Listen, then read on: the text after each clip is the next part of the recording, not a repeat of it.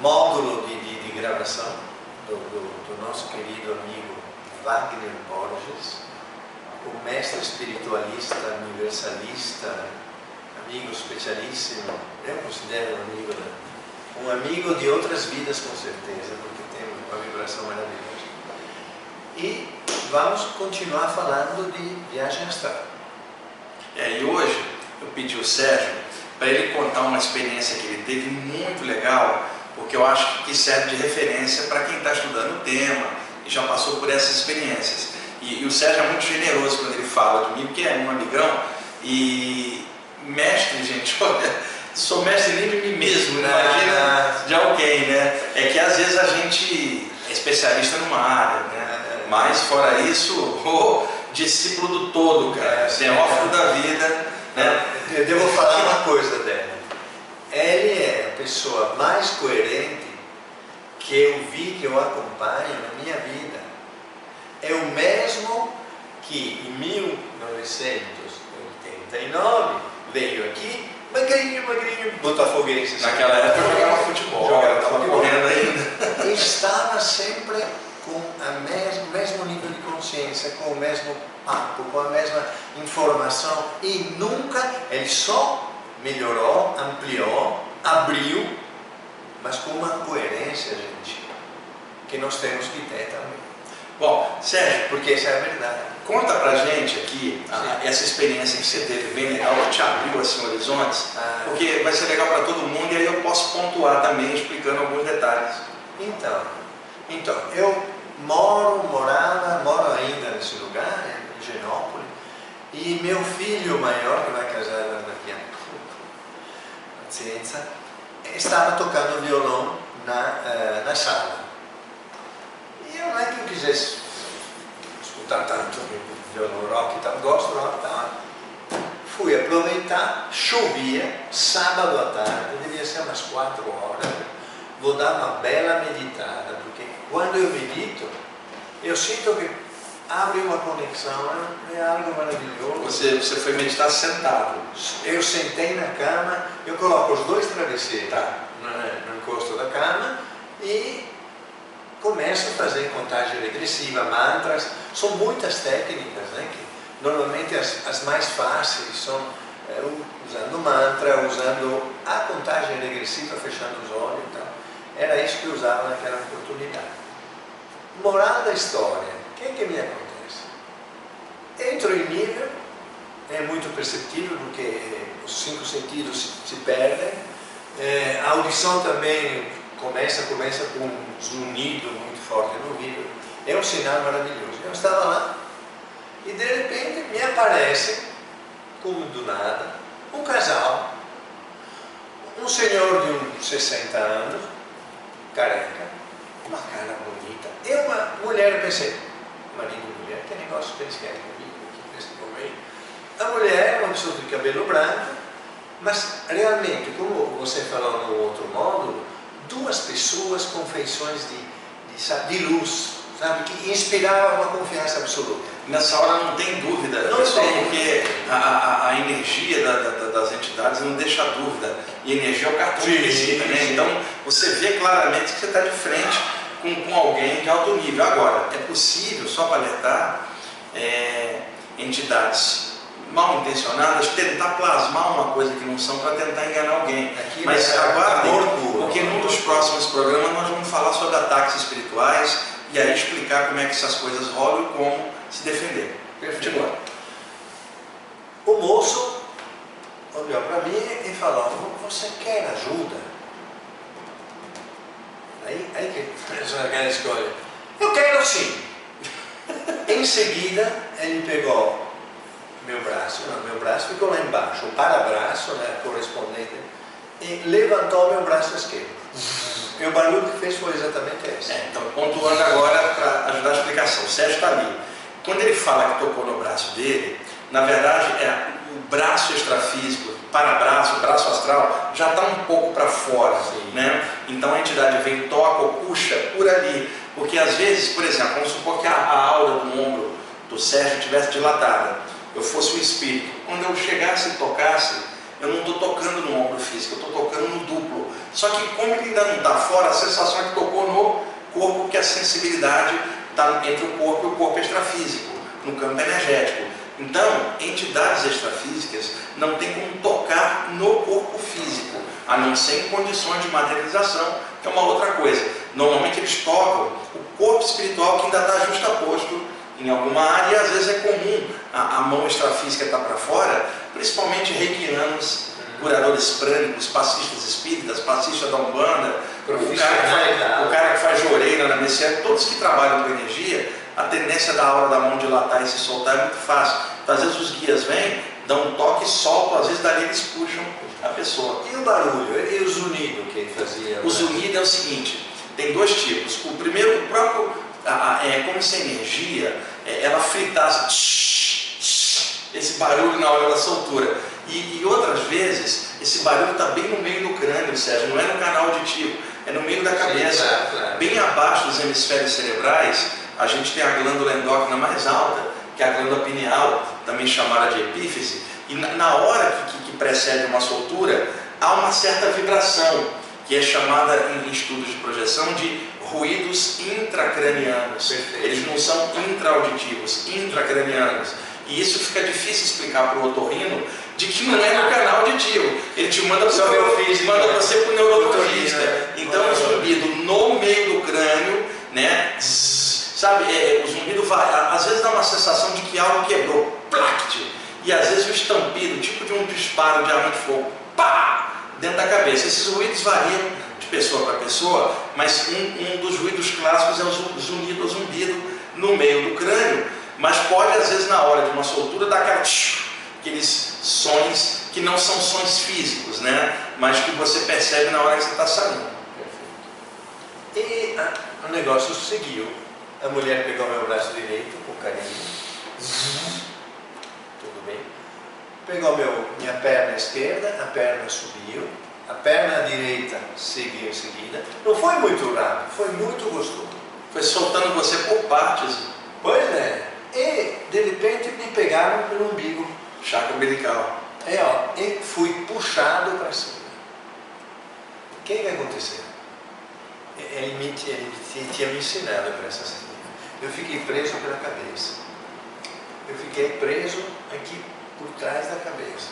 Você já estava fora, mas estava totalmente fora, só que sentindo repuxado a cabeça, a cabeça, a cabeça estava lá, estava lá junto da, da cabeçona. Quer dizer, é tipo assim, é, é, é, fica a cabeça presa aqui, ó, tipo, isso aqui solto com a cabeça. Sim, sim, tá? Isso é muito comum de acontecer em experiências, menos mal, ou por medo, ou condicionamento, a cabeça é a última área que relaxa. Não sentia medo, não é que eu sou macho, tá, essas coisas. Não foi por medo, só que eu queria me soltar. Aí fiz uma cambalhota assim e acabei debaixo da cama. Mas estava lá eu inteiro. Aos poucos consegui fazer movimentos que não eram movimento do corpo, pensar, vi, e, bom, o que, que eu faço? E me encontrei, provavelmente com muita ajuda do pessoal, que não vi mais, uhum. me colocou em pé sobre a cama e fazendo um movimento pendular lento, uma oscilação astral. Num, num, num, fio que devia ser lá até a lua devia estar, porque era, fazer era assim na realidade. Né? Eu chegava a repetir aquele barulho, quando encostava na parede, ih, meu Deus do céu, estou saindo para fora. Só que era muito gostoso, primeiro, porque a primeira vez que era uma experiência consciente. Eu estava vendo. O, o ver era, era um um infravermelho, não, não é, obviamente não tinha cores nítidas nem nada, mas era é, ultravioleta, aquelas, aquelas imagens que são reais e menos reais, mas são sempre verdadeiras. E eu consegui me virar, continuava e olhei lá para baixo e perguntava eu, mas não era eu, obviamente, porque comecei a entender que aquilo era casca se fala corpo físico é como se fosse um invólucro. Um invólucro que estava com, provavelmente com um metabolismo muito baixo, mas aí alguém me veio a ideia, né? Deus do céu, vamos lembrar, ok, meu filho está tocando, sim, ele chama Marco, tá bem, está lá. O nome, o nome da, da minha mãe é Nines, do meu pai é tal, o meu número de telefone é isso, a chave está em cima do comum, olha, meu, meu RG W525970, cara, eu estou com a lembrança de tudo. Totalmente consciente. Não é no cérebro que é Sim. armazenado tudo aquilo que é a minha, minha, minha vida, praticamente. Né? E uma vontade imensa de parar imediatamente para falar com meu filho. Estava louco para contar para ele. Mas, espera pouco, aproveita. a noção do tempo se perde. É, não, não, existe mais o tempo. É porque muda o nível de consciência né? da pessoa. Né? Até, até um pouco depois, quando, quando foi na hora de ir embora, eu falei, caramba, o que, que eu faço agora? E fiz tudo que eu, que, eu, que eu podia imaginar em termos de provar que aquilo que eu estava passando era real, me via, me olhava, não gostava daquilo que via. Quem é esse cara aí? E depois fiz uma camiseta, você está tá, é, fora do corpo. Fiz uma camiseta em branco, coloquei lá. Mas nunca mais me aconteceu essa experiência. Joguei fora a camiseta. Paciência. Mas a, a satisfação foi tão grande e, e, acabou o medo da morte. Simplesmente, uma coisa à toa. Acabou o medo da morte. E isso que o Sérgio está falando vai abrir espaço para no próximo programa o Jefferson está gravando ali com a gente, para a gente falar sobre medo da morte e medo de morrer, a diferença. É muito importante. Pra, até para ajudar a tirar o medo, fazer essa diferenciação. Ah, isso vai ser maravilhoso. E o, a sensação do Sérgio de prazer é porque o corpo espiritual, também chamado corpo astral, perispírito, psicossoma, é corpo de luz, tanto faz, não é afetado pela gravidade, né? a sua natureza é mais sutil, sua energia é mais sutil, por isso ele flutua, dá uma sensação, não ter gravidade por cima é uma coisa inimaginável para quem não teve uma saída do corpo. Porque a vida inteira nós estamos achatados pela força da gravidade aqui na Terra. Na hora que você se sente igual uma bolinha de, de, de, de sabão saindo do canudinho, flutuando, é uma sensação indescritível. Né? A, a sensação do Sérgio de ficar repetindo RG em nome mostra uma preocupação dele de testar se estava lúcido mesmo para não confundir com Absolutamente, sonho. Absolutamente, né? Então a experiência dele assim, é marcante porque é uma experiência próxima ao corpo, mas a visão do corpo, ela tira o medo da morte, porque ela mostra para você que você não é o corpo. É, e muitas vezes eu tive, principalmente quando adolescente, a, a, sensação, Sérgio, ao olhar para o corpo, não era eu. Ah. Eu reconhecia como meu corpo, mas falava, aquele não sou eu, eu sou esse. Eu né?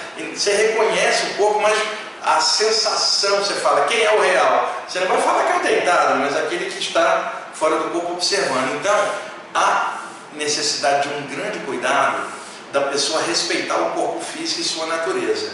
Porque a tendência de uma pessoa que sai é simplesmente não ligar, porque ela percebe que ela não é o invólucro, a casca, mas enquanto dentro da casca aqui agora, esse invólucro, o corpo, é extremamente útil para a evolução da gente, podemos dizer, nós somos isso enquanto estamos aqui, nesta realidade. No momento em que se sai, você diz, eu sou isso em relação ao que você é extrafisicamente.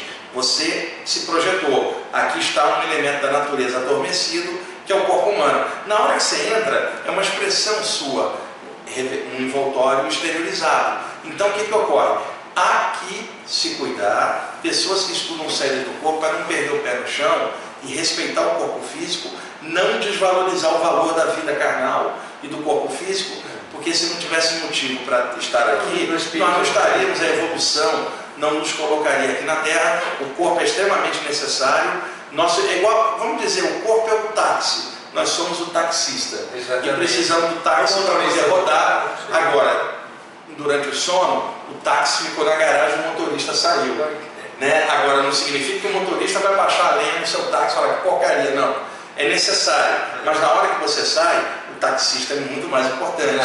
Mas na hora que você está dentro do táxi, é um conjunto que está vivendo. Então é só esse cuidado. É, ao longo dos anos, Sérgio, eu vi muita gente se perder tendo experiências desse tipo sem ter um calçamento, um equilíbrio cá embaixo. Pessoas que passaram a desvalorizar a vida humana em função da espiritualidade. E eu sempre disse que desvalorizar a vida humana não é espiritualidade, é desequilíbrio. Tá? Porque espiritualidade chama-se equilíbrio. não é você estar com a visão para o lado de lá e perdendo de vista as experiências necessárias cá embaixo. E às vezes os mentores criam um campo de força para impedir a pessoa de sair quando ela está padecendo desse tipo de coisa. Por quê? Ela está perdendo o pé no chão. E aí os mentores vão priorizar a encarnação dela e não a saída do corpo. Porque ela precisa estar aqui agora. Então não deixe isso acontecer com algum de vocês pé no chão.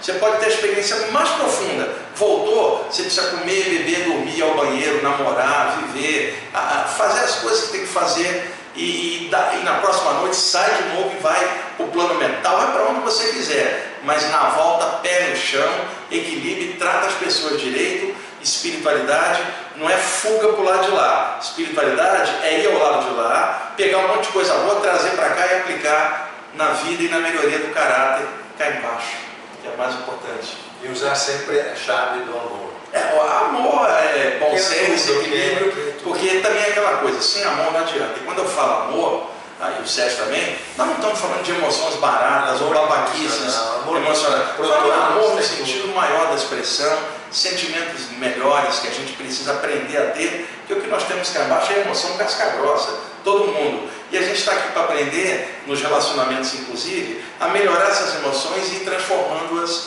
em sentimentos melhores para a gente evoluir, crescer e tocar a bola para frente. Né, Sérgio? Então, no finzinho, né? Mais um programa. Próximo programa, vamos falar de medo da morte e medo de morrer, qual é a diferença, Maravilhoso. como lidar com isso. Maravilhoso. Tá bom? Eu agradeço, gratidão imensa pela audiência, você nos vendo, escutando, ouvindo, introjetando essa, essas, esses aspectos tão importantes às vezes, né, que liberta, liberta a alma. E eu queria lembrar, se vocês têm perguntas, uh, vocês podem mandar um e-mail para info arroba somostodos1.com.br não tem número lá não, somos todos um com ele. E será respondido que nem nós fizemos na, no programa anterior. No programa anterior, que serviu de pauta para, para esclarecer uma quantidade muito grande de, de aspectos e, da nossa vida. E também, Sérgio, eu quero agradecer muito vocês que estão assistindo o programa e agradecer ao Sérgio por estar abrindo essa possibilidade da gente poder falar sobre isso aqui no Somos Todos Um, que é um dos maiores sites do país sobre a temática alternativa e consciencial e num, num canal desse fantástico, nós somos todos um, abrir a possibilidade de fazer um programa desse. É, é para mim uma honra estar aqui. É uma honra minha. E a gente está tá aqui no Somos Todos Um e estamos juntos aí para fazer o melhor possível. Irmão, tá irmão. Obrigado. E obrigado ao Jefferson que está nos apoiando, produzindo tudo aí. O Jefferson aumentou a extrafísica, a gente não vê, ele só fica ajeitando nos bastidores. Não, né, Jefferson?